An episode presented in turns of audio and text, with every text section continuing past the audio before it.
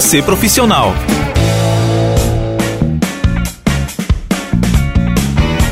Olá, pessoas!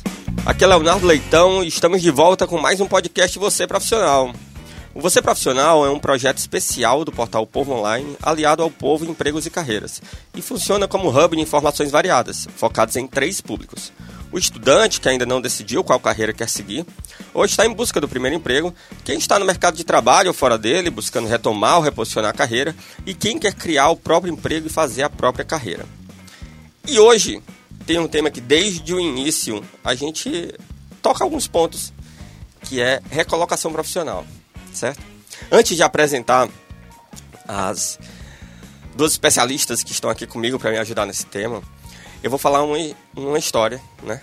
Na verdade, eu vivo contando história aqui e eu vou falar de mim. Eu sou. Primeira coisa que eu pensei em, em fazer era engenharia, né? Minha mãe sempre achou que eu era para ser advogado. Mas aí eu queria fazer engenharia, depois eu pensei em fazer informática. No fim das contas, eu fiz administração. Pelo leque de possibilidades que eu tinha. E quando eu entrei na administração, eu fui meio que abraçado.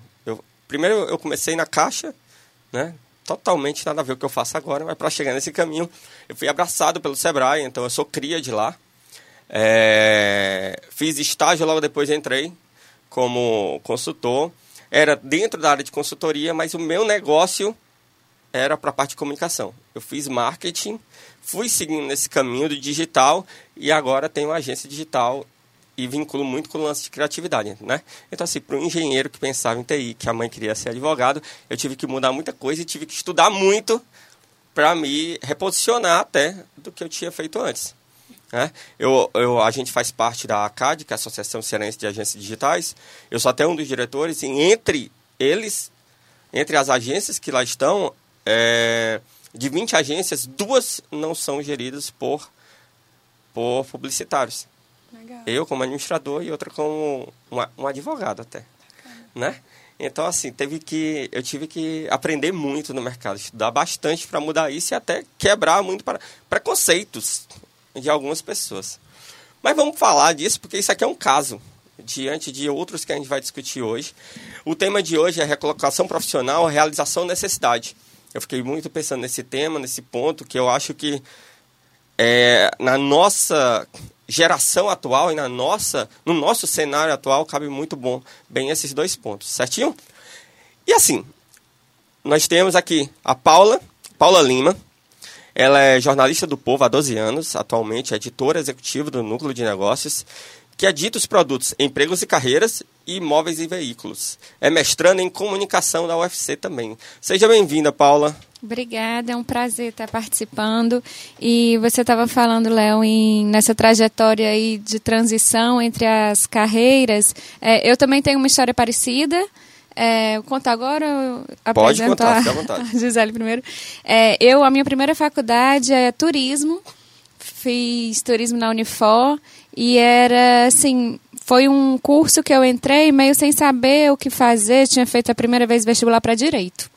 Ainda bem que eu não passei. e aí, durante a faculdade de turismo, me ocorreu fazer um vestibular para jornalismo.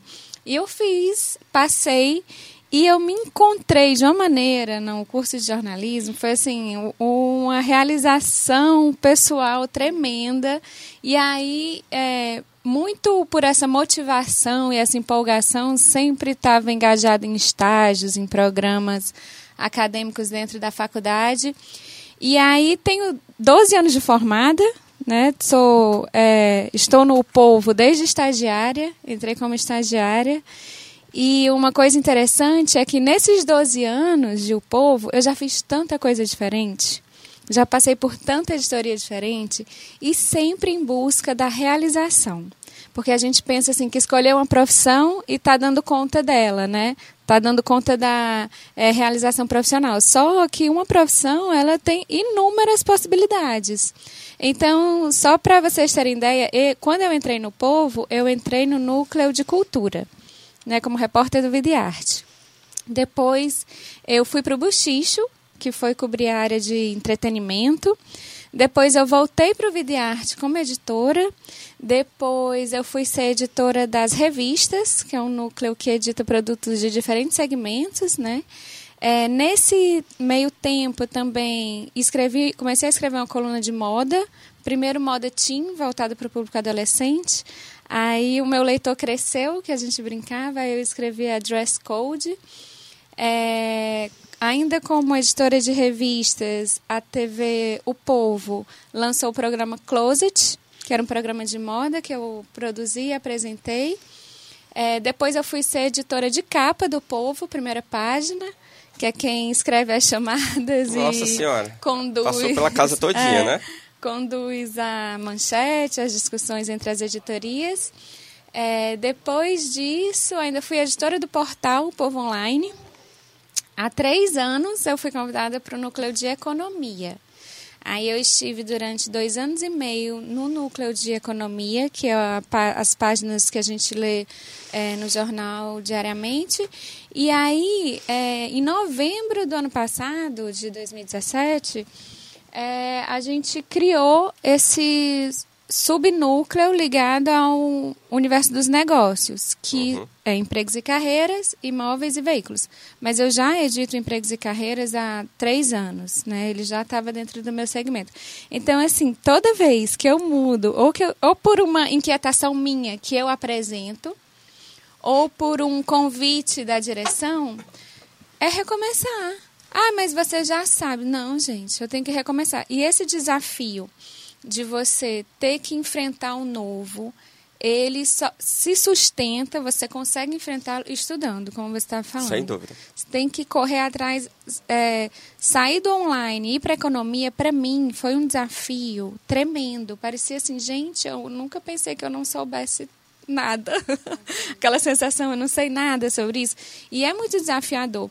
E eu imagino que a falta desse desafio no dia a dia das pessoas torna a carreira, né, a vida profissional delas um tanto entediante. É isso mesmo. Né? Acho que o desafio maior hoje do profissional que está estabilizado, né? Não, não estou falando de outras questões, é, como crise, como desemprego, né? Enfim, é, passa por, por essa questão de você se manter é, vivo e desafiado pelo que você faz, né? Mas assim que tudo é que faz que a gente queira mais, né? É. Eu ia falando que ainda bem que essa inquietação, essa, esse frivião é. é que faz que isso aconteça. Mas vamos lá, vamos para querida Gisele. A Gisele já conhece de muito tempo, né, Gisele? Somos crias do Sebrae, Exatamente, né, Léo? Somos cria da casa lá. A Gisele Student, ela é psicóloga, especialista em gestão de pessoas, mestre em administração controladoria, empresária com quase 10 anos de experiência em gestão estratégica de pessoas. Atualmente é diretora da BRH, Ceará, né, Associação Brasileira de Recursos Humanos, e diretora da Student RH. É, é isso, isso mesmo. Tava é tão grande aí. aquele teu currículo, mas agora ficou lindo, ficou não tá vendo? ótimo. Essa sua habilidade de comunicar e sintetizar, parabéns, viu? Mas falando um pouquinho, Léo, gostei de escutar a história da Paula, né? E falando muito em histórias, a minha trajetória também não é diferente. Então, eu acho que muitas vezes a gente faz uma escolha na carreira muito novo, sem se conhecer realmente profissionalmente, realmente quais são as suas habilidades, e a vida ela vai te colocando opções e você vai trilhando caminhos e se reconhecendo.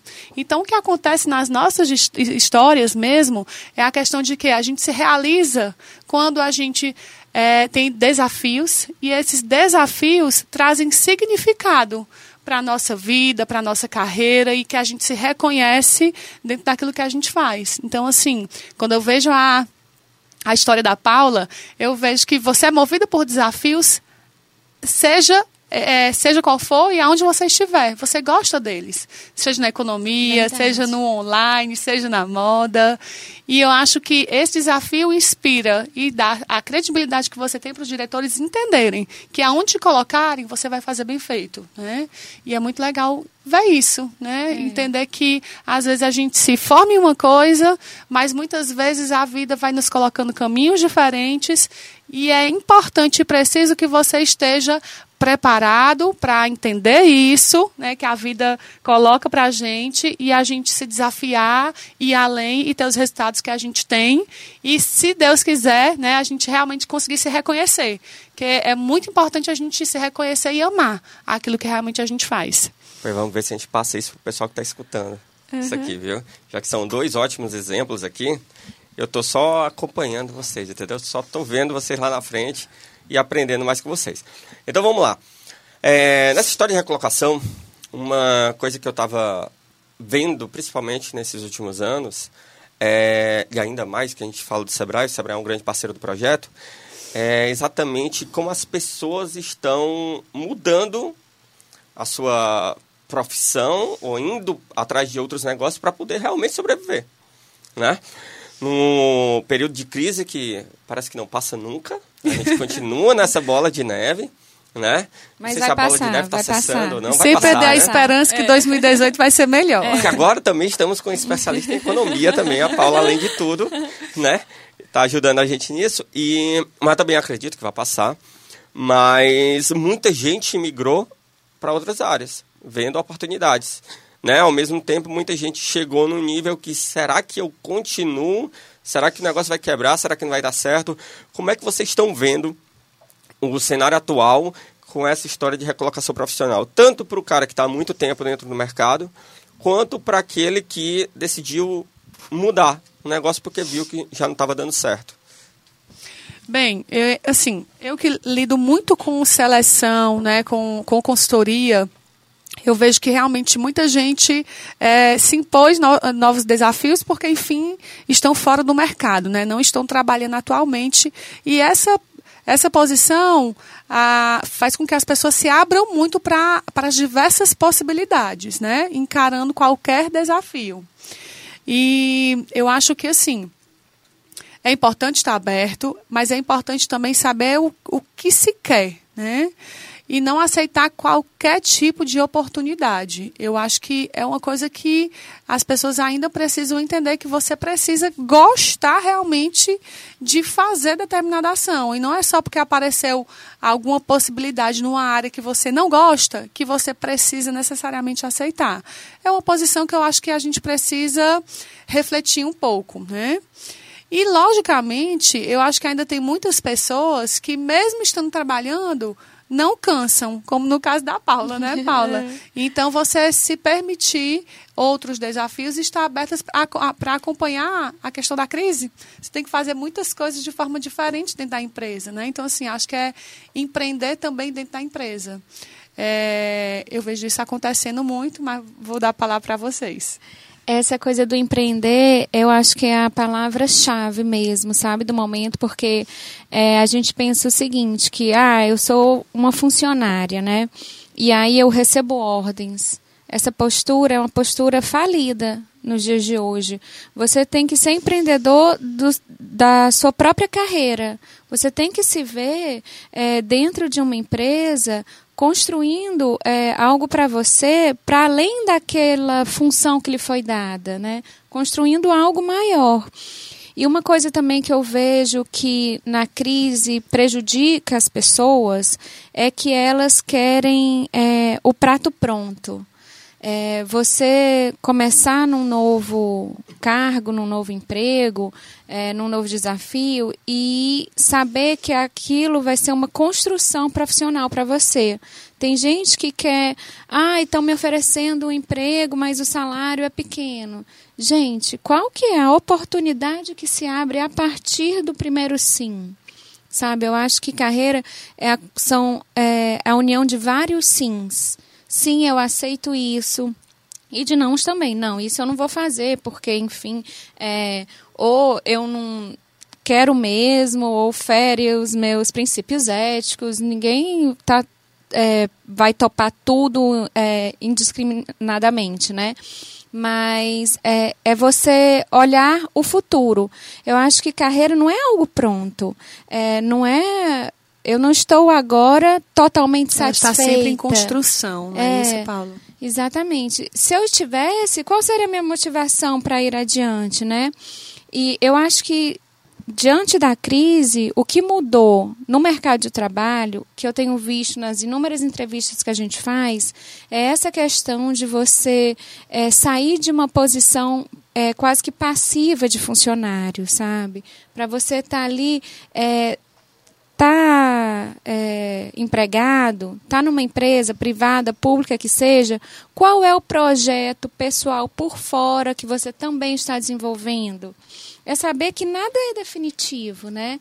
Eu, por exemplo, é, tenho uma trajetória de trabalho no, no Grupo Povo, é, mas eu também tenho um, uma carreira acadêmica que eu estou começando a construir. Né? Vou, é, já tenho dois anos, vou defender agora, no primeiro, no primeiro semestre deste ano, de 2018, a minha dissertação. Mas é uma coisa que me motiva por fora também porque é, nada está posto como definitivo. E as pessoas, a gente foi construído para enfrentar o mercado de trabalho com uma certa estabilidade. É né? verdade. A nossa geração, é, acho que até uma geração ante, é, mais nova que a minha, ela tan, tanto quer muita muito retorno né, é, de satisfação, de felicidade no trabalho, é, como ela ainda quer da geração dos meus pais né, aquela estabilidade. Os dois juntos não existe. Eu não enxergo. Vocês enxergam isso? Não, mas a, aí eu vou levantar um ponto agora. Eu concordo totalmente com vocês e eu também vejo dessa forma. Só que a gente tem uma situação. Esse é o cenário que a, acho que a gente está vivendo mais, a gente convive mais, bem nós três, né?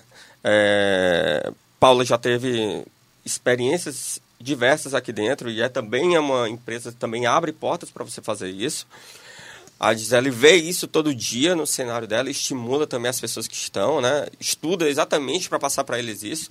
E eu trabalho num cenário de criatividade pura para poder trabalhar. Só que nós representamos, se, for, se a gente for ver assim, um percentual pequeno no meio disso tudo e a gente ainda continua, vou voltar para o tema de crise. Nós não temos, nós quando eu falo de forma geral, assim, mas é, nós temos muito medo de sair da nossa zona de conforto. Né? É verdade. A gente falou aqui num cenário de pessoas que a gente tem que fazer isso, tá, tá, tá. Mas como é que a gente pode estimular essas pessoas a, cara, tem mais pela frente do que só dentro da sua salinha fechada, atrás da mesa, uhum. né? Porque muita gente nesse tempo e também tem outro ponto, a gente está falando de a nova geração.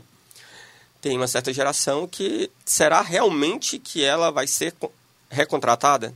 Ela vai não essa recontratada, mas contratada por uma outra empresa, porque ela está querendo se recolocar, ela está buscando alguma coisa nova, sabe? Então, eu acho que há um medo muito grande. Como é que a gente pode trabalhar mais pessoas? O que é que a gente pode dar de dica para mudar esse cenário? A gente sabe nosso caminho, mas como é que a gente pode ajudar essas pessoas? Eu diria que é qualificação. É, hoje em dia, o mercado oferece diferentes possibilidades para você se qualificar. Você com dinheiro ou sem dinheiro. Um exemplo são os EADs, os cursos à distância que você faz pela internet. Tem curso pago e tem curso que é gratuito. Você entra lá, existem inúmeras plataformas, dá um Google, é, procura, se inscreve, já abre uma possibilidade ali para você é, ter mais segurança de buscar algo num segmento que você tem interesse. É, eu acho que se você chega com determinação e qualificação, uma hora ou outra, o mercado vai absorver você. E é voltando um pouco ao que eu falei antes. Começa de baixo, começa pequeno, né? Não precisa... Ai, porque tem muita gente aí que está com currículo brilhante e está fora do mercado, não, não consegue se recolocar. Mas continua, continua se qualificando. Muda o segmento, abre outro leque, né? E aí é ir atrás. Eu acho que não existe a fórmula, sabe, Léo? É, se você mesmo. fizer isso, você consegue. Se tivesse, né, Gisele, a gente estava com a vida ganha, né? Eu até brinco às vezes, Paula, que para cada panela tem sua tampa, né? Tanto na vida amorosa quanto na vida profissional. Então, nesses momentos de dificuldade, de desafios, né, como o Léo falou de crise, é, vai ter algum momento que alguma empresa vai lhe chamar para conversar. Eu acho também que é necessário, é, como você falou, é, é repensar também posturas em termos financeiros, né? Então, ganha menos, né? faz outros tipos de funções que você, a princípio, nem gostaria tanto, mas está dentro da sua área. Mostre para a empresa quem você é, para quem você veio, e o seu crescimento ele começa a acontecer. Acho que o mais importante é estar trabalhando e não ficar parado. Mas sem contradizer a minha fala anterior, também não dá para você entrar numa área totalmente diferente que você não gosta, né? Porque eu tenho Exatamente. defendido muito é você amar, se encontrar e ter significado. Mas se for dentro de uma área que você já fez, que você já sabe que você vai dar dois passinhos, três passinhos para trás, mas que vai continuar dentro de uma carreira que você gosta, aí sim eu acho que, que é necessário. Até porque as empresas também estão dando seus passos para trás. Então, para que os dois caminhem né, com sinergia, dê os seus passos para trás, mostre para a empresa, veja, é, mostre os resultados que você pode dar para a empresa, que aí você comece na sua ascensão novamente. Isso é legal também, acho que tem. Eu vi falando também para. Eu, é, tem muito jovem que trabalha comigo, né? Lá na empresa são 15 pessoas e uma média de idade de 24 anos, né? E muitos deles, até quando saem da faculdade, eles já acham que sabem, estão no nível que sabem muito, mas, cara, tem tanta coisa, nunca teve vivência no mercado, e tem tanta coisa até para você estudar de forma técnica, que não é só o técnico que precisa, mas tem tanta coisa paga ou não, né? Tem muito curso gratuito que pode ser utilizado, mas é realmente é meter a cara para fazer. Legal que a gente falou do profissional, mas assim, um outro ponto, o ponto principal, que é o contratante. Vocês estão vendo, você até falou um pouquinho agora, Gisele, é, que as empresas também estão dando um passo para trás. Uhum. Vocês estão vendo mesmo isso, que elas viram a necessidade disso, até aquelas mais tradicionais, elas estão vendo a necessidade disso? Eu, eu vejo né, é, que todas estão, estão se repensando, estão mudando. Né? Eu desconheço ainda uma empresa que não sentiu a famosa crise como a gente fala. Então, todas as empresas elas, elas estão se mexendo e mudando. Isso é um fato notório. Se os profissionais não conseguirem enxergar e acompanhar as mudanças dentro das empresas, eles estarão fora. Vai passar por um período de transição que eles vão realmente repensar vida, carreira, empresas, também vão dar seus passinhos para trás para continuar nessa trajetória de, de retomada de crescimento. Eu também percebo muito essa, é, esse redesenho geral da, da gestão das empresas, né? E agora eu também enxergo vagas, sabe? A gente vê gente contratando, é, às vezes enxugou nesse momento que a gente está agora de retomada realmente da economia, que a gente volta, é, percebe uma retomada de consumo, as pessoas estão voltando a comprar, o poder aquisitivo tem se reestabilizado é, a gente vê que tem vagas. É claro que a gente não está vivendo um boom né, de vagas de emprego, mas tem. E aí é saber aonde ir buscar. Né? E, e para as infinitas possibilidades também não tem uma resposta pronta. Mas é, quem é o profissional que hoje as empresas estão querendo contratar? Né? Tem muito isso. É, porque não se pode mais contratar uma pessoa que só faz uma função olha, eu só faço isso, como você estava falando anteriormente. Não, não é assim mais que funciona, né? Você tem que aprender a ser um coringa. Você Exatamente. tem que aprender a jogar em todos os Você tem que aprender é. a ter metacompetência, gente. Você vai ah, fazer é. um pouco de cada, né? Você tem que ter competência em todas as áreas. Pode, pode não ser seu forte, mas você precisa apresentar, porque alguma hora ou outra a empresa vai se vai te requisitar isso, né? E uma postura de disponibilidade também, né, Gisele? Porque é, hoje em dia a gente também não sabe o que é que exatamente eu vou precisar, por exemplo, que um é, repórter da minha equipe é, faça. Ele está aqui para escrever matéria, para apurar, para fazer reportagem, mas vai que precisa é, fazer um vídeo. Ah, eu não faço vídeo. Hoje em dia o profissional, primeiro ele tem que ser multimídia, né? Assim, falando em comunicação, tem que saber transitar, mas eu acredito que essa questão de você ser multimídia, ela já se espalha para vários outros segmentos de carreira, né? É, até para você é, ser visto, né? E isso tem travado muitos negócios, travado muito muitos profissionais. Você vê, por exemplo, é, pequenos empreendedores que têm negócios, são pessoas que não são da geração digital, que não nasceram né, é, já imersos nesse universo digital. Aí não se inserem nessa cena digital. Fica para trás. Tá entendendo? Então, assim, tem que saber é, encontrar o, o ritmo para ir dançando. E estar aberto. Ah, eu não sabia que eu ia fazer isso. Mas isso é importante né? Voltando também ao que falei, claro que ninguém está falando de, de questões éticas, tudo dentro do, do que é o princípio ético-moral dos afazeres das tarefas. Mas a gente tem que ser flexível. Eu acho que o, a grande questão do, do emprego e da carreira hoje é você ser flexível e estar tá aberto ao novo, porque o cenário está sendo desenhado, não existe nada definitivo posto. E só reforçando um pouquinho a tua fala, eu que lido com é, uma quantidade grande de seleções na Estuda RH, a qualificação ainda hoje, né, por incrível que pareça, é um ponto-chave que as pessoas ainda precisam buscar bastante.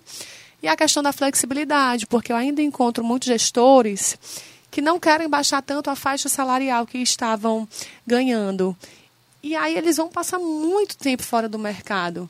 Então, às vezes, entra, mesmo que sejam bem abaixo, mas entra aí e começa, mostra para que você veio, entrega os resultados que aí tudo tudo volta, né? Como a gente estava falando. Quando você fala isso aí, Gisele, é em na idade que for, tanto mais velho quanto mais novo, eles vêm dessa forma? De todas as idades, Léo, eu vejo. Tanto pessoas mais velhas, que eu acho que até por uma questão de já terem sua família e já terem uma faixa de, de custos mensais, não podem baixar tanto.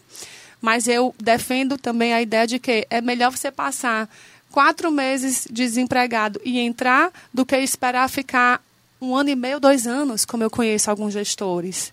Né? Então, entra, garante esse sustento, nem, nem por menor que seja, mas entra no mercado.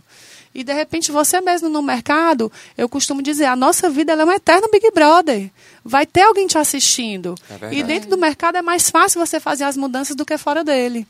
E jovens também. A gente vê jovens da geração Y que querem mudanças e avanços muito rápidos, como você disse, às vezes sem estar preparados, que nós também precisamos sensibilizá-los que não é bem assim também.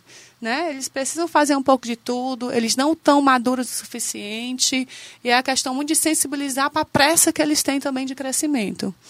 Como é que vocês veem o, que esse profissional ele deve ter esse networking com o meio dele? Porque você tá, deu até o exemplo, isso aqui era um dos pontos que eu ia levantar, mas já nessa linha, o gestor que já está há um tempo fora do mercado, ele não se sujeita a reduzir o salário dele, né, o valor que ele ia receber, porque não quer diminuir o padrão, ok.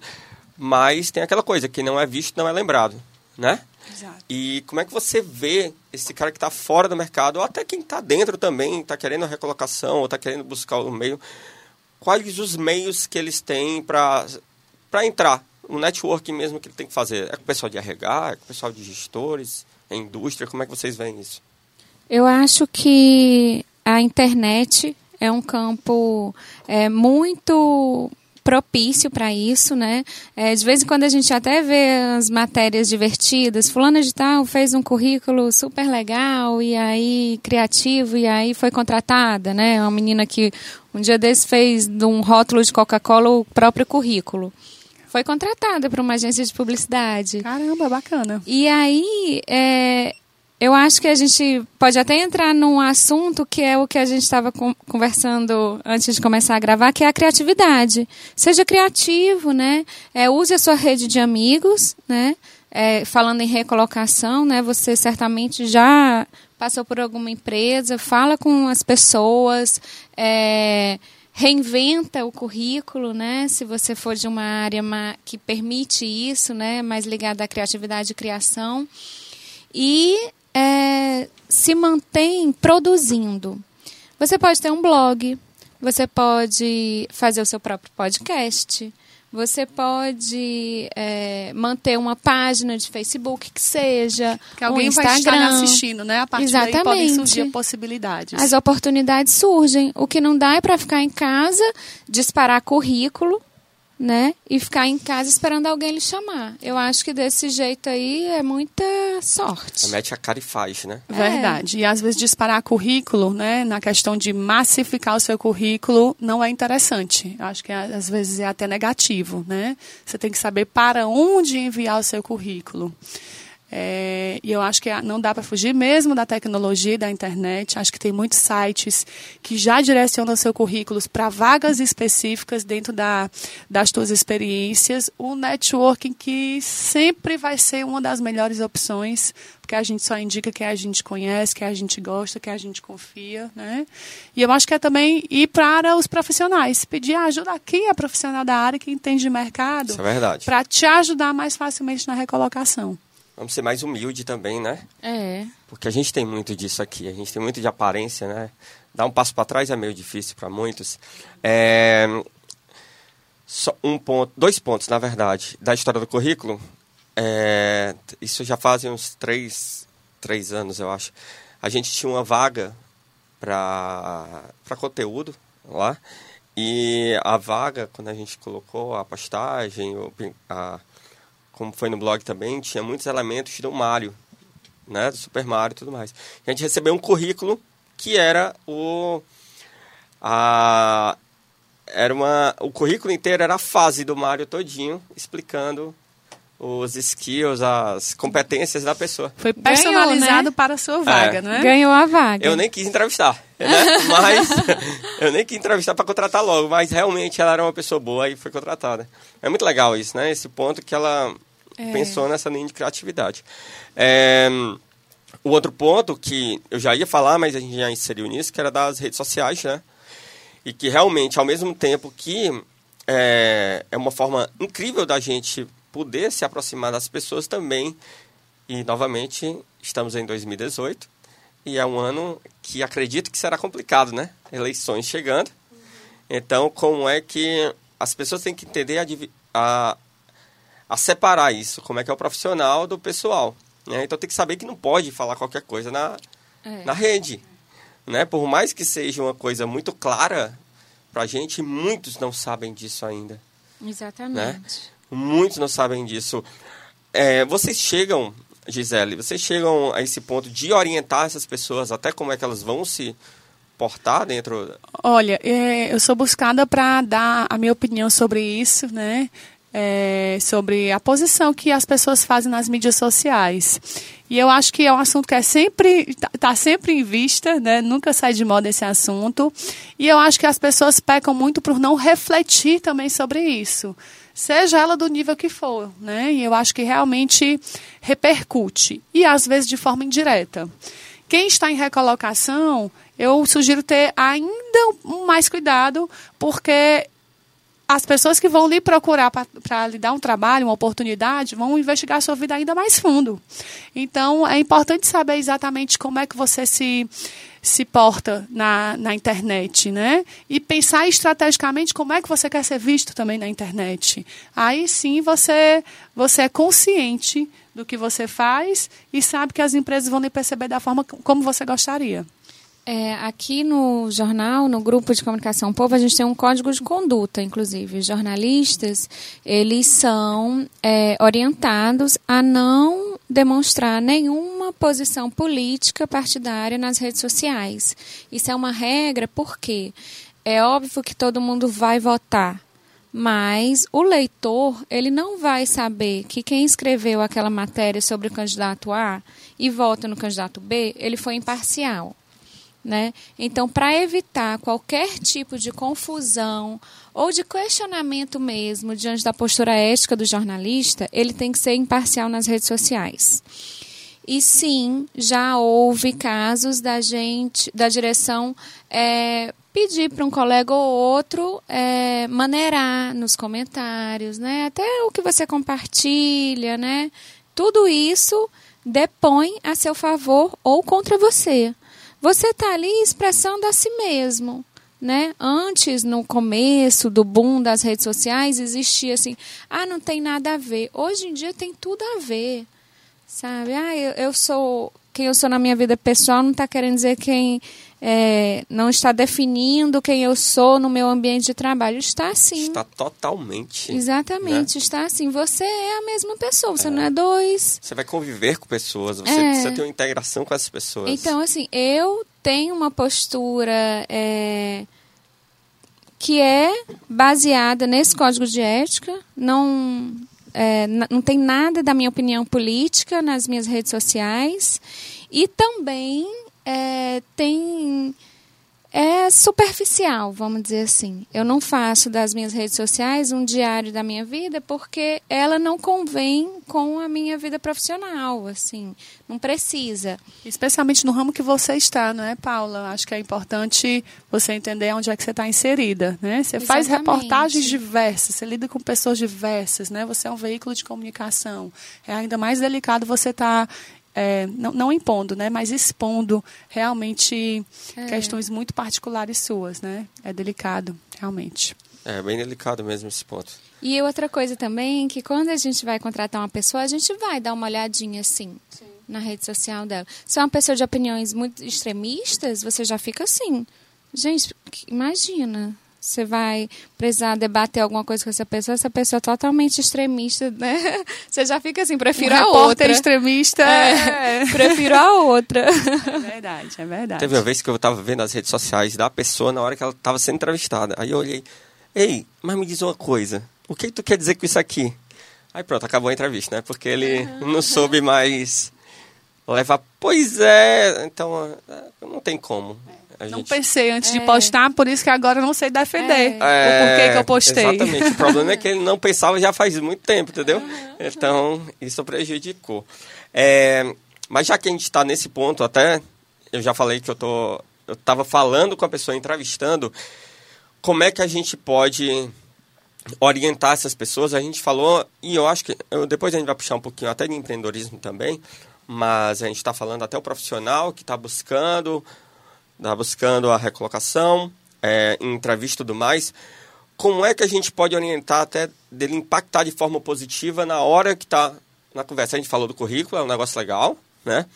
Muita gente ainda trabalha até com o perfil anterior, mas claro, isso depende de empresa para empresa, o que importa é realmente a sua capacidade. Mas assim, é, como é que a gente pode apresentar algo novo? Como é que a gente pode impactar na hora de conversar com o seu contratante e passar isso para ele? Olha, eu já conversei com muita gente para contratar como repórter, ou mesmo como estagiário. Como estagiário, a gente percebe que a maturidade é outra, né? Mas o que tem sido muito relevante para mim é, e ao longo do tempo é a postura de sinceridade que a pessoa tem. Perfeito. Às vezes até está até nervosa, um pouco nervosa e tudo, mas quando você percebe que a pessoa está ali é, com sinceridade, eu acho que isso conta muito, sabe? A pessoa tá afim de fazer aquilo, né? Tá disposta. Isso conta muito. Isso, assim, sem é, entrar nas questões do currículo, da qualificação, dessas coisas que vão ser determinantes também para o ranking que aquela pessoa vai estar tá ocupando ali na hora da seleção, na hora da contratação. Eu acho que a sinceridade faz uma diferença muito grande. É. Faz e a gente consegue perceber isso, é. né, gente? Faz, é. é. A maioria deles acha que não faz, né? É. Que a gente não consegue perceber. É. Aí é realmente você. E a, gente, a gente é acostumado a ler também aquelas coisas, né? Tipo, primeiro emprego. É. Ah, vá para a entrevista de emprego assim, assim, Isso. assado, né? É claro que algumas regras de conduta continuam valendo, né? Você não vai com super decote ou uhum. você não vai de chinelo para uma é, empresa mais formal. Mas eu acho que é tudo meio fake se você não é aquilo, né?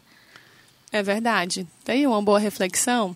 É, e, e, isso já está tão claro que não adianta nem a gente conversar, né? Mas eu acho que tem que representar muito aquilo que você é. Uma vez eu fui falando em criatividade, eu estava com uma vaga para na lista de criação também.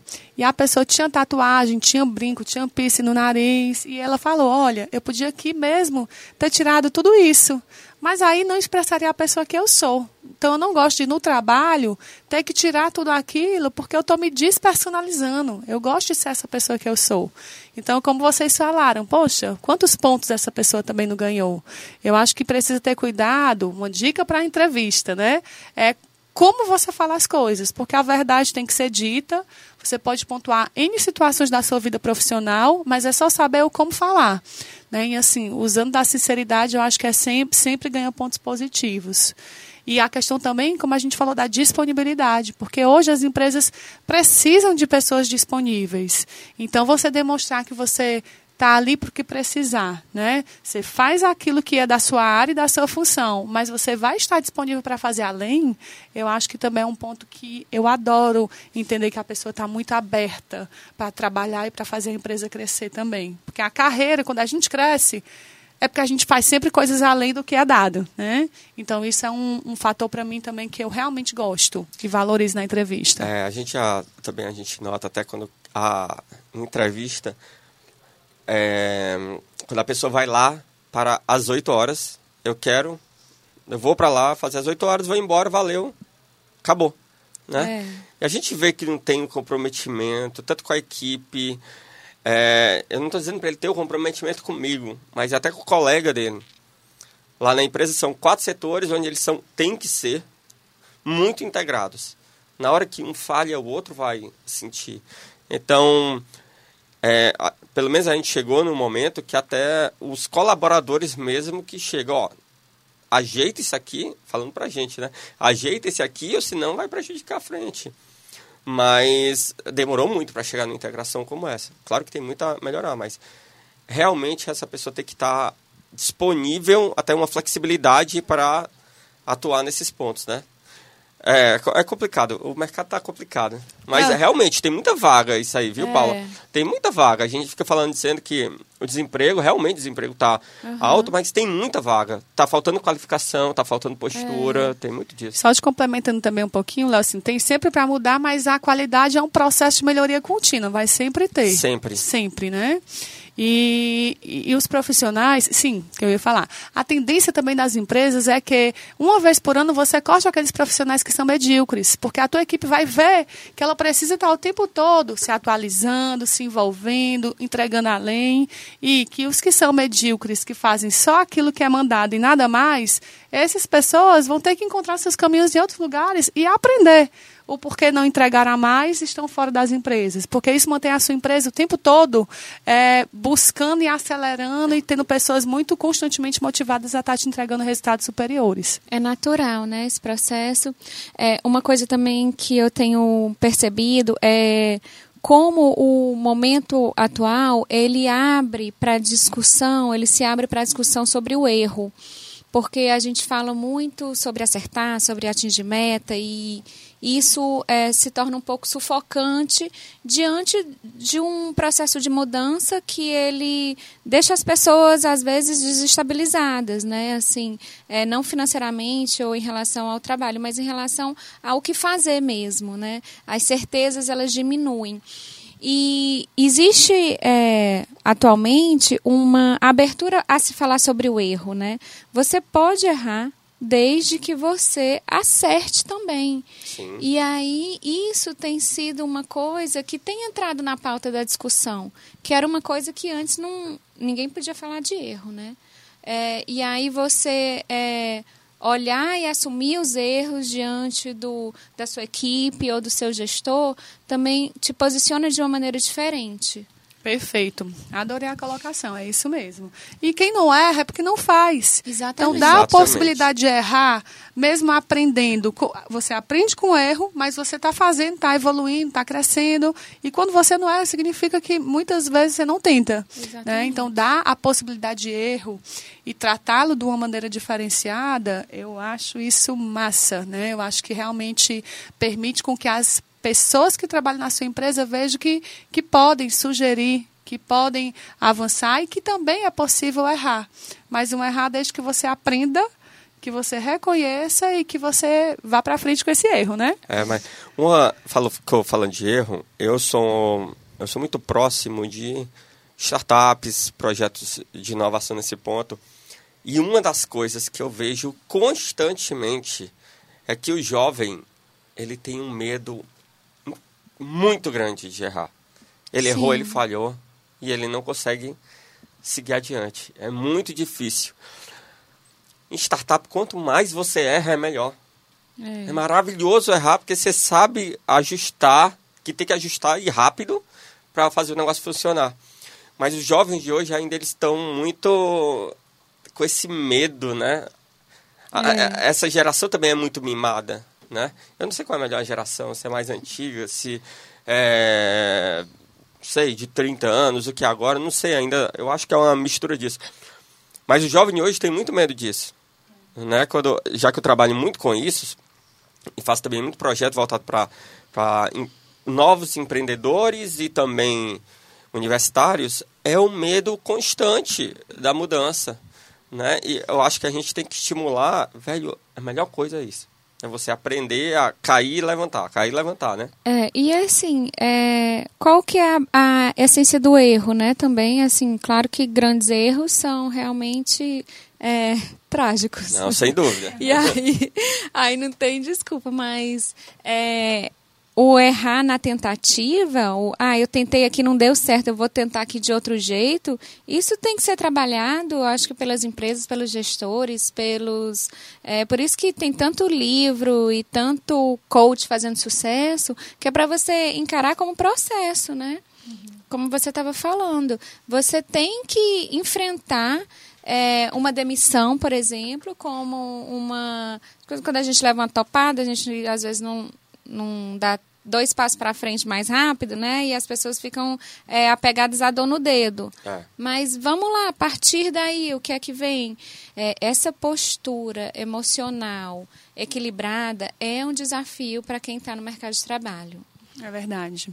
E eu vejo é, quando, quando, o Léo fala né, dessas pessoas que têm medo de errar, é justamente por não aguentarem as frustrações ou terem que admitir para a sociedade e para as pessoas que falharam.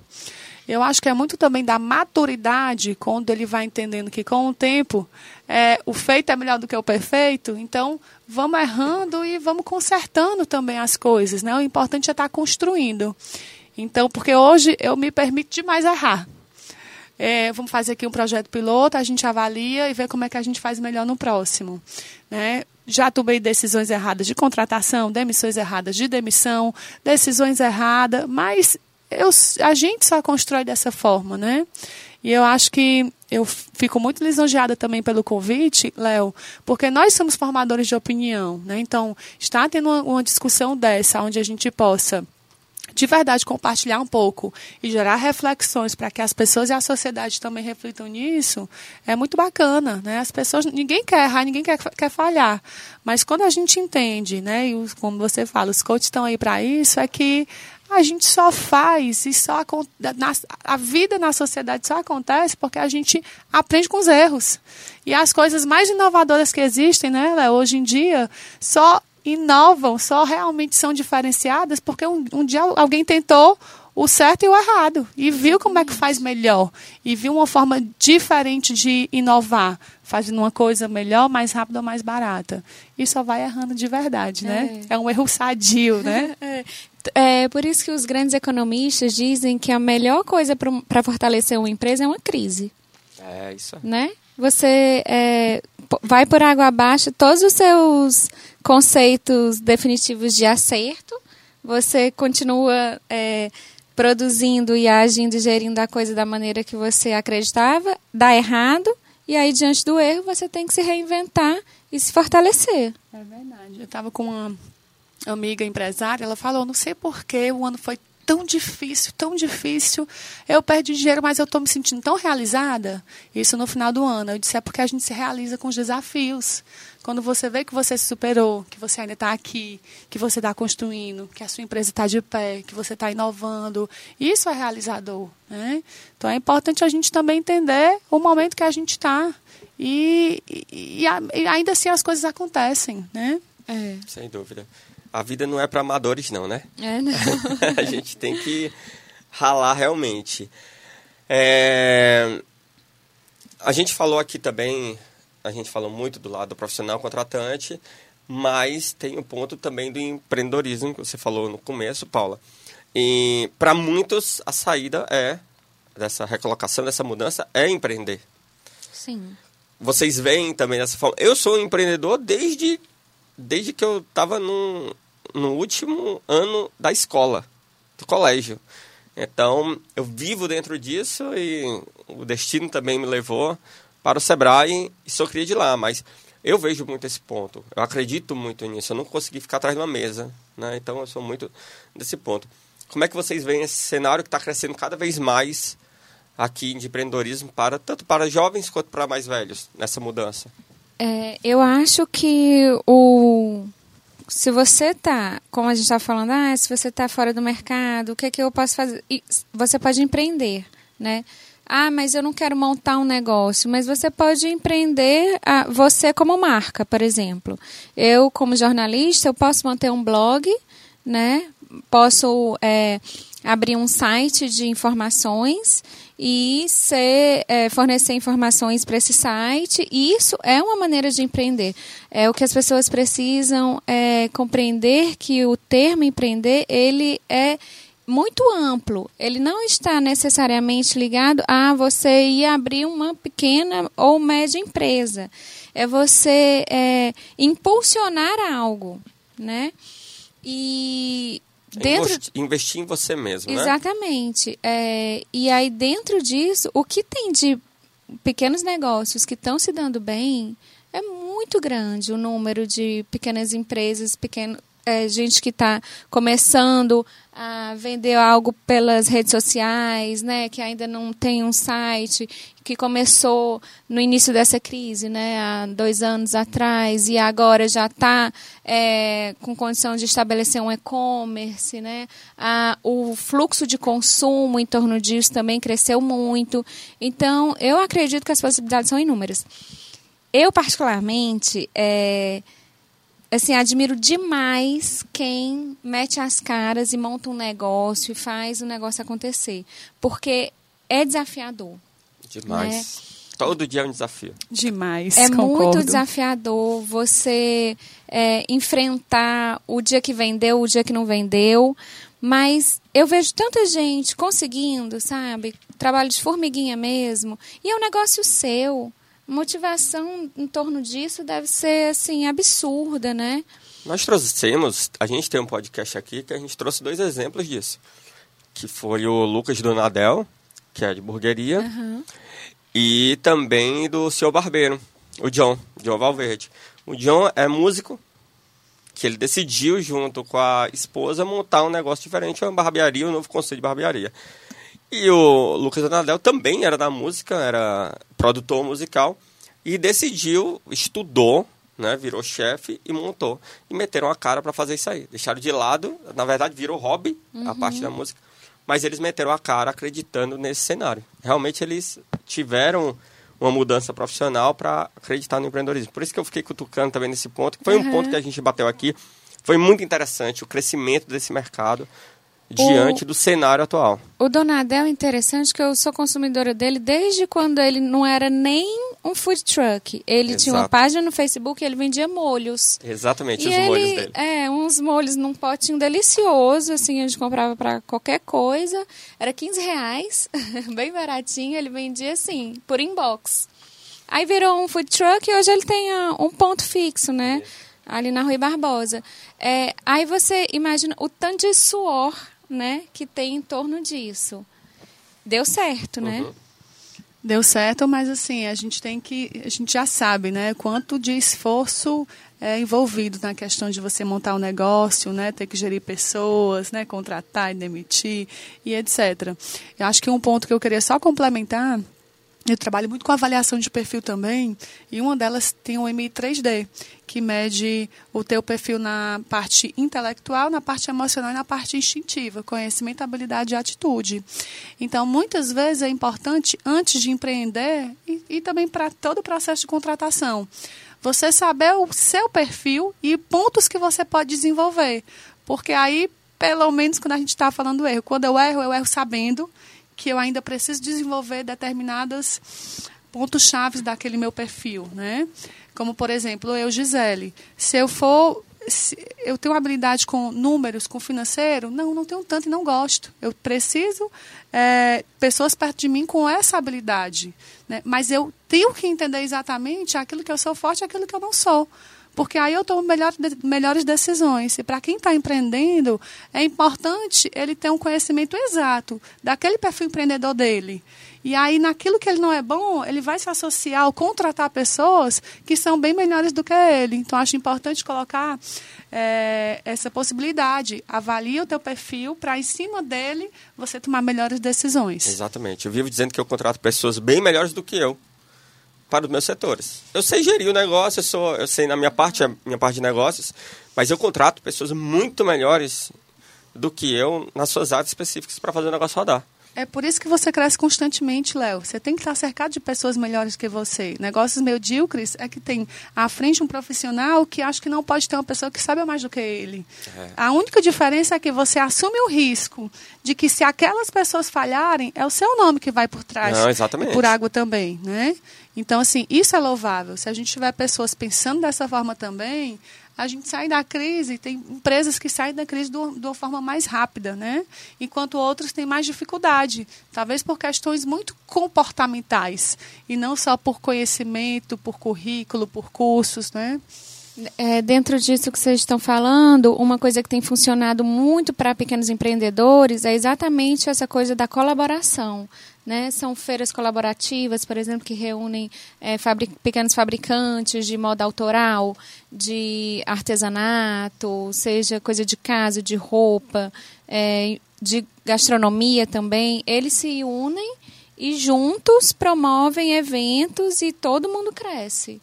Não, não adianta ficar achando que eu vou sozinho aqui resolver tudo, né? Que às vezes não dá certo. Perfeito. Já é puxando nisso, eu também vou dizer que a gente também tem um podcast sobre colaborativismo e também sobre mercado de moda, que abrange vários setores, como babado coletivo. Paula, agora eu vou ficar fã do podcast, viu? Quando eu for para academia, já vou com, meu, com o microfonezinho para eu estar tá escutando é, os podcasts que tem muita gente, tem muito conteúdo bacana que a gente pode aprender enquanto a gente é. se exercita, está no trânsito, né?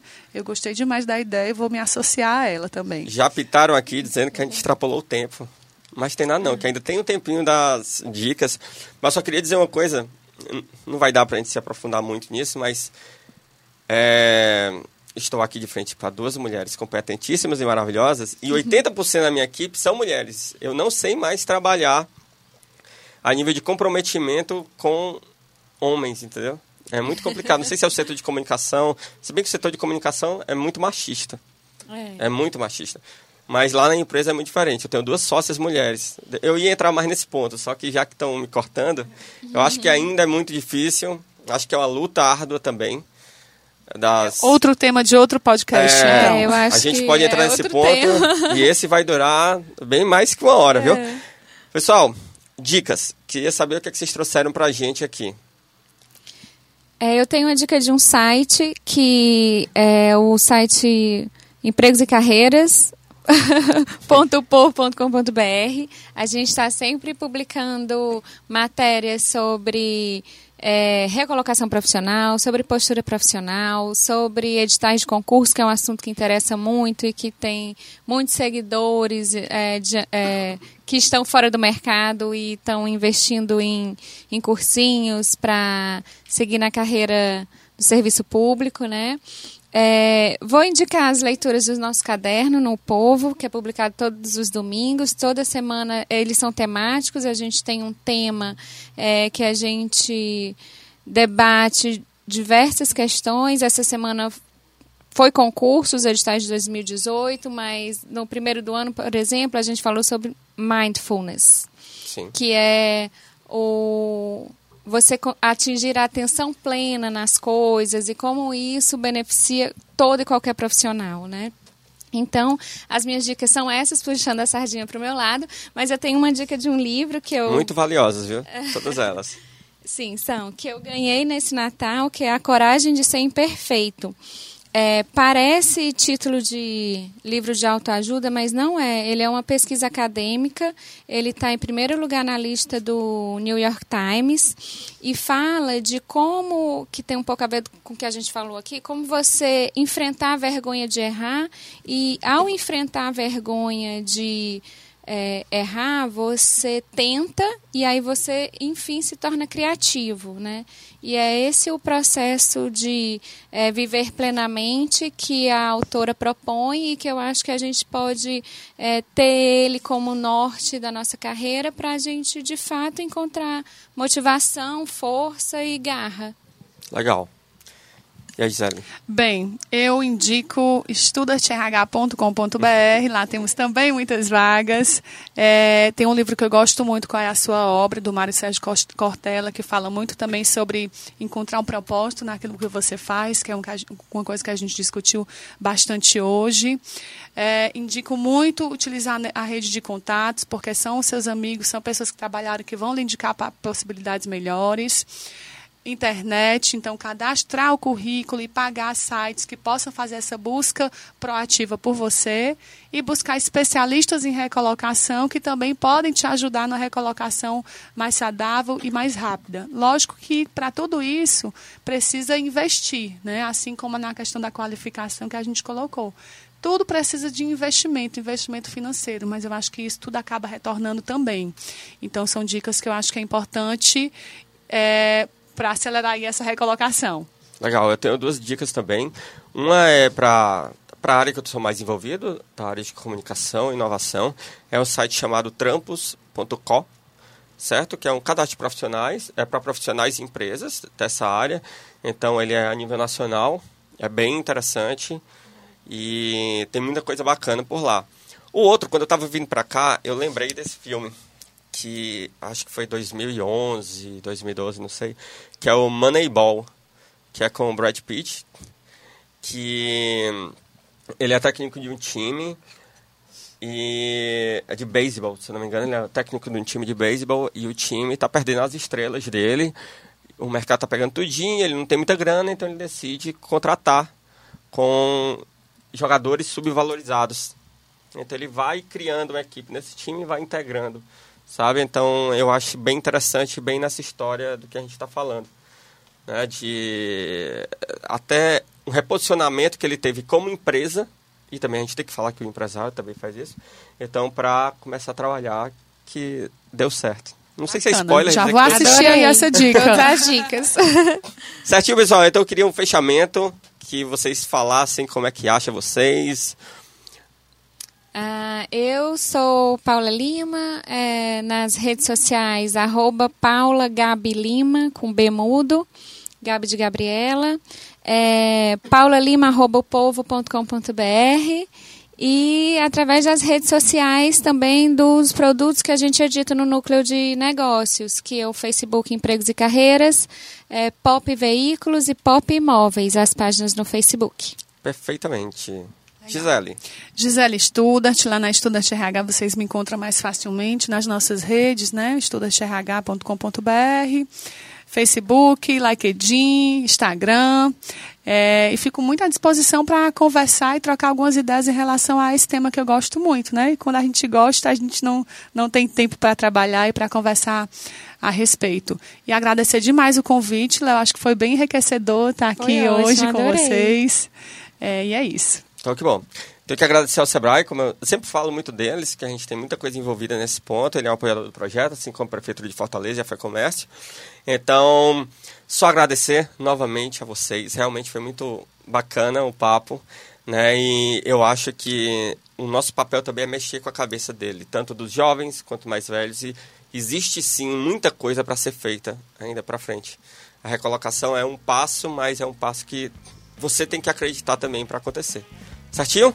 Certinho? Pessoal, tem mais lá no no site do Povo, no Você Profissional. Acesse lá podcast, tem todos os podcasts que a gente trabalhou. Semana que vem tem mais e eu aguardo vocês. Segue a gente no feed, tudo por lá. Valeu, falou! Você ouviu Você Profissional.